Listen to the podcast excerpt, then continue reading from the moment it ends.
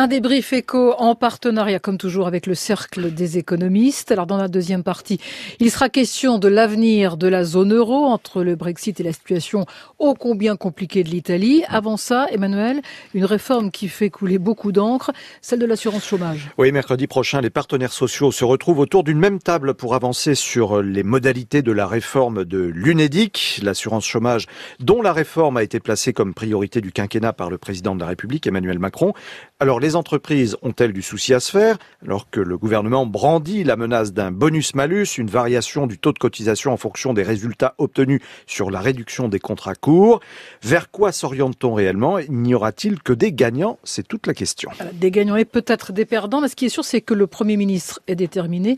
Écoutez, Édouard Philippe pour ceux qui ont des salaires qui sont très élevés, créer une forme de dégressivité de l'assurance chômage peut avoir du sens. Nous mettons sur la table un certain nombre de pistes qui nous semblent raisonnables, dont les partenaires sociaux vont discuter. Pourquoi? Parce que comme le chômage baisse un peu, comme la croissance repart, il est quand même aussi venu le temps de réduire le déficit de l'assurance chômage. Si les organisations syndicales se mettent d'accord, alors nous dirons banco. Voilà, Édouard Philippe, le Premier ministre. La, la réforme a-t-elle un sens? Va-t-elle dans le bon sens? On va en débattre ce soir avec Agnès Benassi-Kéré du Cercle des économistes. Bonsoir. Bonsoir. Ancienne présidente déléguée du Conseil d'analyse économique. Face à vous, Xavier Rago. Bonsoir. Bonsoir. Président de l'OFCE, l'Observatoire français des conjonctures économiques. Agnès Benassi-Kéré, les discussions vous semblent bien engagées sur cette réforme de l'assurance chômage? Alors bien engagé, euh, je ne crois pas. Euh, maintenant, bon, il y a deux objectifs, euh, malheureusement, qu'il ne faut pas trop mélanger. Euh, un objectif financier, puis un, un objectif économique. L'objectif financier, vous l'avez dit, hein, donc réduire les dépenses de l'assurance chômage. Et l'objectif économique, c'est lutter contre un certain nombre de distorsions qui existent, qu'introduit ce système d'assurance chômage. Alors deux pistes de réforme ont été mises sur la table. L'une, c'est la dégressivité des allocations chômage. Donc l'idée selon laquelle les allocations euh, ben, décroîtrait, mettons, euh, tous les six mois euh, au, cours de la durée du chômage. Alors, cette première piste de réforme est assez peu convaincante pour les économistes. Les, résultats empiriques de ce type de réforme ne sont pas très convaincants. Par contre, on pourrait réfléchir, ça ce n'est pas sur la table, à l'idée de réduire la durée d'allocation en période où le chômage est faible et à l'allonger lorsque le chômage est élevé, parce que c'est plus difficile de trouver du travail naturellement quand il y a beaucoup de chômage. Xavier Rago, euh, même question. Que pensez-vous de, de, ces discussions euh, L'enjeu de ces négociations, finalement, c'est quoi aujourd'hui? Alors, je pense que dans la situation actuelle où le chômage est élevé et décroît progressivement, rentrer directement par dimension budgétaire, demander à l'assurance chômage de faire des économies de l'ordre de 1 milliard, 1 milliard 3 dans les deux cadrages, c'est pas forcément la bonne entrée, effectivement. Je pense qu'il y a deux questions d'assurance chômage. Il y a effectivement des petits détails qui sont connus, euh, qui sont liés, qu'on appelle la permittance, qui créent euh, des effets pervers dans le système actuel, sur lesquels je crois les partenaires sociaux sont d'accord et on peut le corriger. Et ça, je pense qu'il faut s'investir pour corriger ces distorsions. C'est quoi la permittance? C'est que grosso modo, l'assurance chômage, telle qu'elle est définie, euh, puisque vous avez des droits qui sont liés à votre salaire du jour journalier, a tendance à inciter à faire des contrats très courts. Et le problème du marché du travail français, c'est qu'il y a trop de contrats courts. C'est ça le problème. Et ça coûte assez cher. Parce que vous avez un contrat court, vous avez une période de chômage indemnisé, puis un contrat court, une période de chômage indemnisé. Et quelque part, le coût social du contrat court, il n'est pas vraiment compris à la fois par les chômeurs et à la fois par les entreprises. Donc je pense que ça, on peut y mettre euh, un terme assez facilement sur des paramètres assez techniques. Dernier point, parce que vous avez dit la menace du bonus-malus. Je vois les choses un petit peu différemment. Je pense que le bonus-malus est une bonne idée est une bonne idée de taxer. Je parlais de, des entreprises, hein, bien, sûr, bien sûr, bien sûr, mais je, voudrais pas convaincre, en la matière. Je voudrais convaincre euh, les entreprises euh, qui nous écoutent que euh, c'est pas forcément une mauvaise idée de d'inciter au contrat long et de taxer relativement au contrat court. C'est fait aux États-Unis. C'est fait aux États-Unis hein, et on connaît le dynamisme entrepreneurial et ça permet justement d'éviter des contrats trop courts qui pèsent sur l'équipe financière du système. Agnès benassi sur cette question du bonus-malus. Quand, quand on dit des gagnants et des perdants, faut, faut se demander par rapport à quoi? Et donc c'est par rapport au statu quo. Mais en réalité, aujourd'hui, des secteurs qui embauchent majoritairement en CDI sur des emplois donc stables subventionnent les secteurs avec beaucoup de précarité. Il n'y a pas de raison. Il n'y a pas de raison que les secteurs qui jouent le jeu, qui jouent le jeu de la formation, parce que être en CDI dans une entreprise, c'est pas seulement avoir la stabilité des revenus, mais également pouvoir emprunter pour se loger et également avoir accès à la formation permanente. Et, donc il y a des entreprises qui jouent le jeu, qui actuellement subventionnent les entreprises qui roulent sur des contrats précaires. Alors vous allez me dire, oui, mais certains secteurs, eh comme l'hôtellerie, la restauration, le bâtiment, par définition, sont sur des activités très très très précaires. Euh, très précaires. Mais euh, il y a quelques années avait été mis en place euh, le CDI intérimaire Hein, donc c'est vous signez un CDI et puis vous allez sur des missions. Et donc euh, du point de vue du salarié, c'est un CDI. Et euh, du point de vue de l'entreprise qui l'embauche, par contre, ah, c'est flexible au final. Ce, ce contrat, pour des raisons techniques, n'a pas eu de succès du tout. Mais peut-être que c'est une voie aussi pour, disons, combiner les différentes contraintes à la fois du côté des entreprises et du côté des salariés. Parce que la CPME, donc la Confédération des petites et moyennes entreprises, parle d'usine à gaz. C'est-à-dire que si on supprime les contrats courts, distorsion de concurrence, dit la CPME, euh, ça va encore créer d'autres d'autres problèmes finalement, Xavier Rago. Oui, je pense qu'on peut pas dire qu'il faut supprimer les contrats courts. Euh, il faut tenir compte effectivement de la difficulté de l'hétérogénéité des entreprises. Il y a des petites entreprises, c'est pas comme les grandes entreprises. Il y a des secteurs très saisonniers, la restauration, l'hôtellerie. On peut adapter ce système à une hétérogénéité sectorielle en tenant compte de, ces entreprises. Mais quand même, il faut inciter sur le fait que la majorité des contrats signés dans notre pays aujourd'hui, euh, en termes de flux, est des contrats de moins d'un mois on va vers un système de contrat très court, je pense, qui est lié à des distorsions qui sont liées à euh, ces mécanismes d'assurance chômage qu'il faut corriger. Et je pense que le bonus-malus, encore une fois, soyons pragmatiques. imitons les États-Unis, au moins sur des dimensions euh, économiques euh, qui fonctionnent. Donc je ne crois pas que ça pénalise les entreprises américaines et ça contribue à, stabiliser le système. Très rapidement, il faut bien savoir que c'est un bonus hein, pour les entreprises qui jouent le jeu. Elles auront une baisse des cotisations sociales. On va marquer une pause. Allons-y. Hein, dans, dans, un instant, on parlera de la zone euro. Le point route tout de suite. Le débrief éco avec le Crédit du Nord pour ceux qui entreprennent au cœur des territoires. Crédit du Nord, la banque pour ceux qui entreprennent au cœur des territoires. Roman Porcon, toujours en direct euh, avec nous. Il y a beaucoup, beaucoup de monde sur les routes ce soir et c'est le début des vacances. Oui, si vous êtes euh, sur l'A1, notamment, la circulation est compliquée euh, dès l'aéroport de Roissy-Charles de Gaulle. Pour rejoindre la porte de la Chapelle, vous êtes dans les bouchons euh, pendant une demi-heure. Si vous devez ensuite emprunter l'A3 pour rejoindre la capitale, la circulation est aussi très compliquée. Hein. Après un accident entre deux véhicules et une moto au niveau d'Aulnay, il faut compter une demi-heure de bouchons dès l'entrée de l'autoroute de l'A3 jusqu'à Bondy. Et enfin, pour ceux qui viennent de l'Est, sur l'autoroute de l'Est, il y a évidemment les, les travaux habituels sur la 4 et donc ça bouchonne à l'entrée de Paris. Roman Porcon. France Info et les échos lancent Média en scène, le premier festival des médias de demain. À quoi va ressembler la télé du futur? Demain, comment seront financés les médias? Comment lutter contre les fake news? Quelle place pour les robots dans nos infos? Rendez-vous le 22 novembre à Paris, à la Maison de la Radio, aux échos et à France Télévisions. Informations et réservations sur maisondelaradio.fr. Média en scène, le 22 novembre, un événement France Info et les échos avec Google, Tids et La Poste.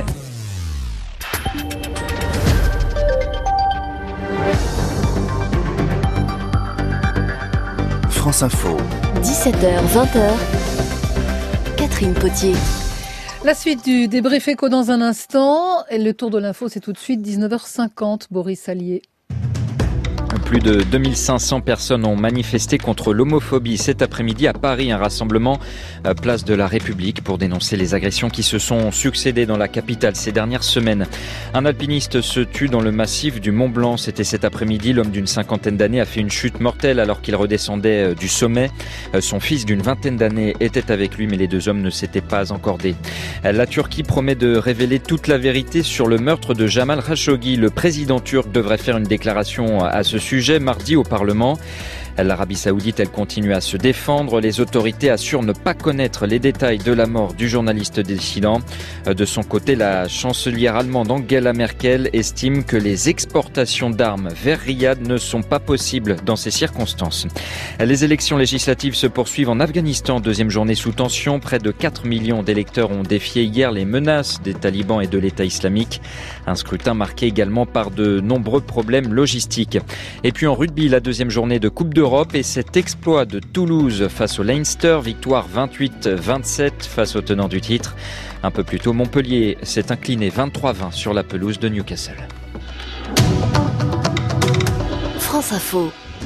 Le débrief éco avec le Crédit du Nord pour ceux qui entreprennent au cœur des territoires. Crédit du Nord, la banque pour ceux qui entreprennent au cœur des territoires. Suite de ce débrief éco avec Agnès Benassi, Kéré du Cercle des économistes et Xavier Rago, le président de l'OFCE. On va parler à présent de l'avenir de la zone euro, une zone qui est très secouée en ce moment entre la poussée des populismes sur le plan politique à la veille des élections européennes. Hum. Et puis il y a euh, deux points chauds en ce moment, c'est le Brexit et l'Italie, Emmanuel Voilà, Cuny. deux cas bien distincts mais finalement très proches. Alors plus d'un demi-million de personnes ont participé à la plus grande manifestation sur le Brexit hier à Londres, du moins selon les organisateurs.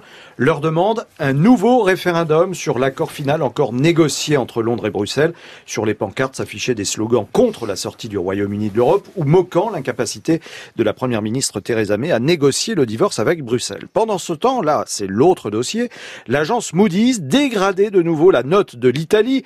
L'Italie dont le gouvernement doit répondre demain aux questions de Bruxelles sur son projet de budget 2019, un budget retoqué par la Commission. Il prévoit un déficit de 2,4% du PIB contre 0,8% envisagé par son prédécesseur. Bref, les semaines et mois qui viennent ne s'annoncent pas vraiment paisibles. Comment la zone euro peut-elle tenir? On va lancer le débat en écoutant Giuseppe Conte, qui est donc le président du Conseil italien. Je me rends parfaitement compte que ce n'est pas le budget qu'attendait la Commission, mais je suis prêt à recevoir des observations. Nous nous mettrons autour de la table pour discuter et bien sûr nous répondrons à ces critiques dans un dialogue constructif. Le président du Conseil italien, d'ailleurs l'Italie qui, qui s'attend ce soir à ce que son projet de budget soit, euh, soit amendé. Xavier Rago, la zone euro peut-elle résister au Brexit et à, et à la crise italienne, qui est à la fois une crise politique et économique? Oui, je pense que elle, va résister, mais on va vivre quelques mois de tensions assez complexes, parce qu'avec l'Italie, on rentre dans le cœur du sujet euh, de euh, la crise de la zone euro qu'on avait en tête, en fait, hein, quand on traitait, on discutait de la, de la Grèce. Quel est le problème italien? Le problème italien, le départ, c'est que le niveau de vie par tête des Italiens, euh, aujourd'hui, est le même que celui d'il y a 15 ans. Ça fait 15 ans que les Italiens ne connaissent plus la croissance. Et donc le peuple italien, avec différentes euh, expressions politiques, s'est radicalisé, demande des politiques nouvelles. Mais le problème de l'Italie, c'est que l'Italie n'arrive plus à produire de la croissance. Et c'est ça la difficulté avec le budget actuel. Parce que je dirais que finalement, euh, le cœur des discussions, c'est que l'Italie, bon, le gouvernement italien, sur le plan économique, hein, a décidé d'arriver à 2,4 de déficit. Est-ce que c'est un problème sérieux? Pas vraiment tant que tel, pour être franc. C'est-à-dire que la dette publique de l'Italie est très élevée, à 130% du PIB, mais ils peuvent encore absorber 2,4 de déficit public. C'est pas, c'est pas ça qui va faire une, crise des finances publiques comme on a connu en, en Grèce. L'Italie est bien plus solide. Les taxes sont élevées. L'Italie, c'est à peu près 10 fois la Grèce en taille, et c'est un pays qui a une très grande industrie. Alors quel est le problème? Quel est le, Le problème, c'est le suivant. C'est que ce que je, je viens de dire, c'est que le problème, c'est que l'Italie n'arrive plus à, à créer de la croissance pour les Italiens eux-mêmes.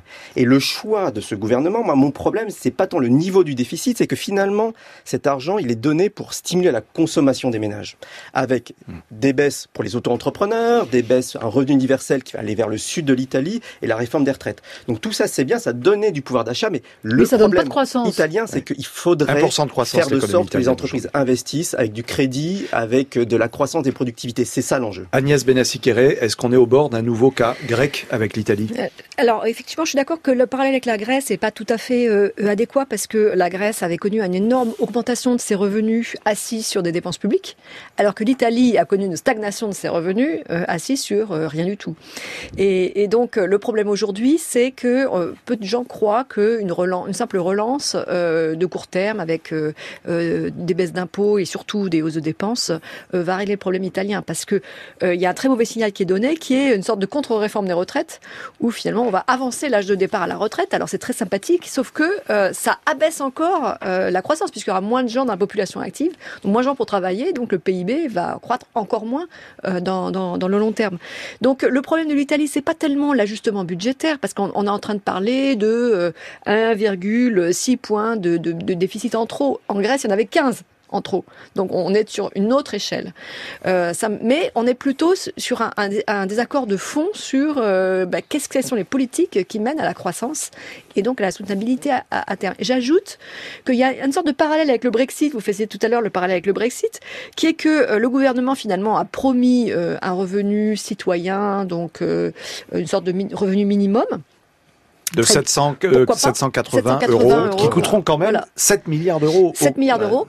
Alors, pourquoi pas, pourquoi pas, sauf que l'État italien n'a pas les moyens de financer ça. Et donc, ça fait peur au marché, les taux d'intérêt montent et, in fine, l'argent va être donné au marché. Alors justement, et au Brexit, c'est un peu la même chose. Mmh. On promet de l'argent pour le, pour le système de santé, et puis le PIB diminue, les recettes fiscales diminuent, et l'argent, on va le donner alors, vous parliez des marchés, Agnès benassi oui. euh, Est-ce que les banques italiennes sont capables de suivre aujourd'hui? Alors, le problème vient de là. Elles sont solides ou pas, les banques italiennes? Alors, le problème, non, c'est qu'elles sont pas très solides. Et je pense que dans le déficit d'investissement, de stimulation du, du, très beau tissu industriel italien dont il faut parler, il, je veux pas comparer avec celui français, mais il est très très beau en termes de mécanique de précision, de luxe. Ils savent faire. Le problème, c'est que le tissu italien est en train d'être asphyxié par le manque de crédit du fait de la faiblesse des banques.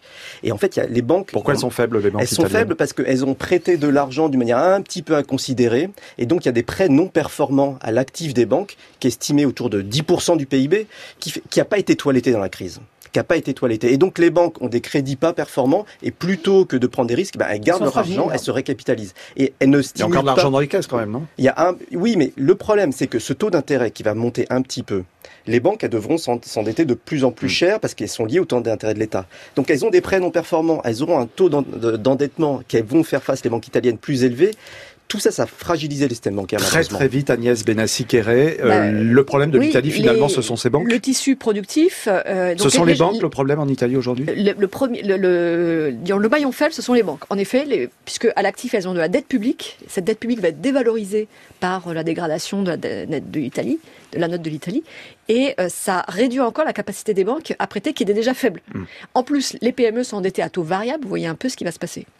Ce sera le mot de la fin. C'est très clair. C'est très clair. Merci beaucoup.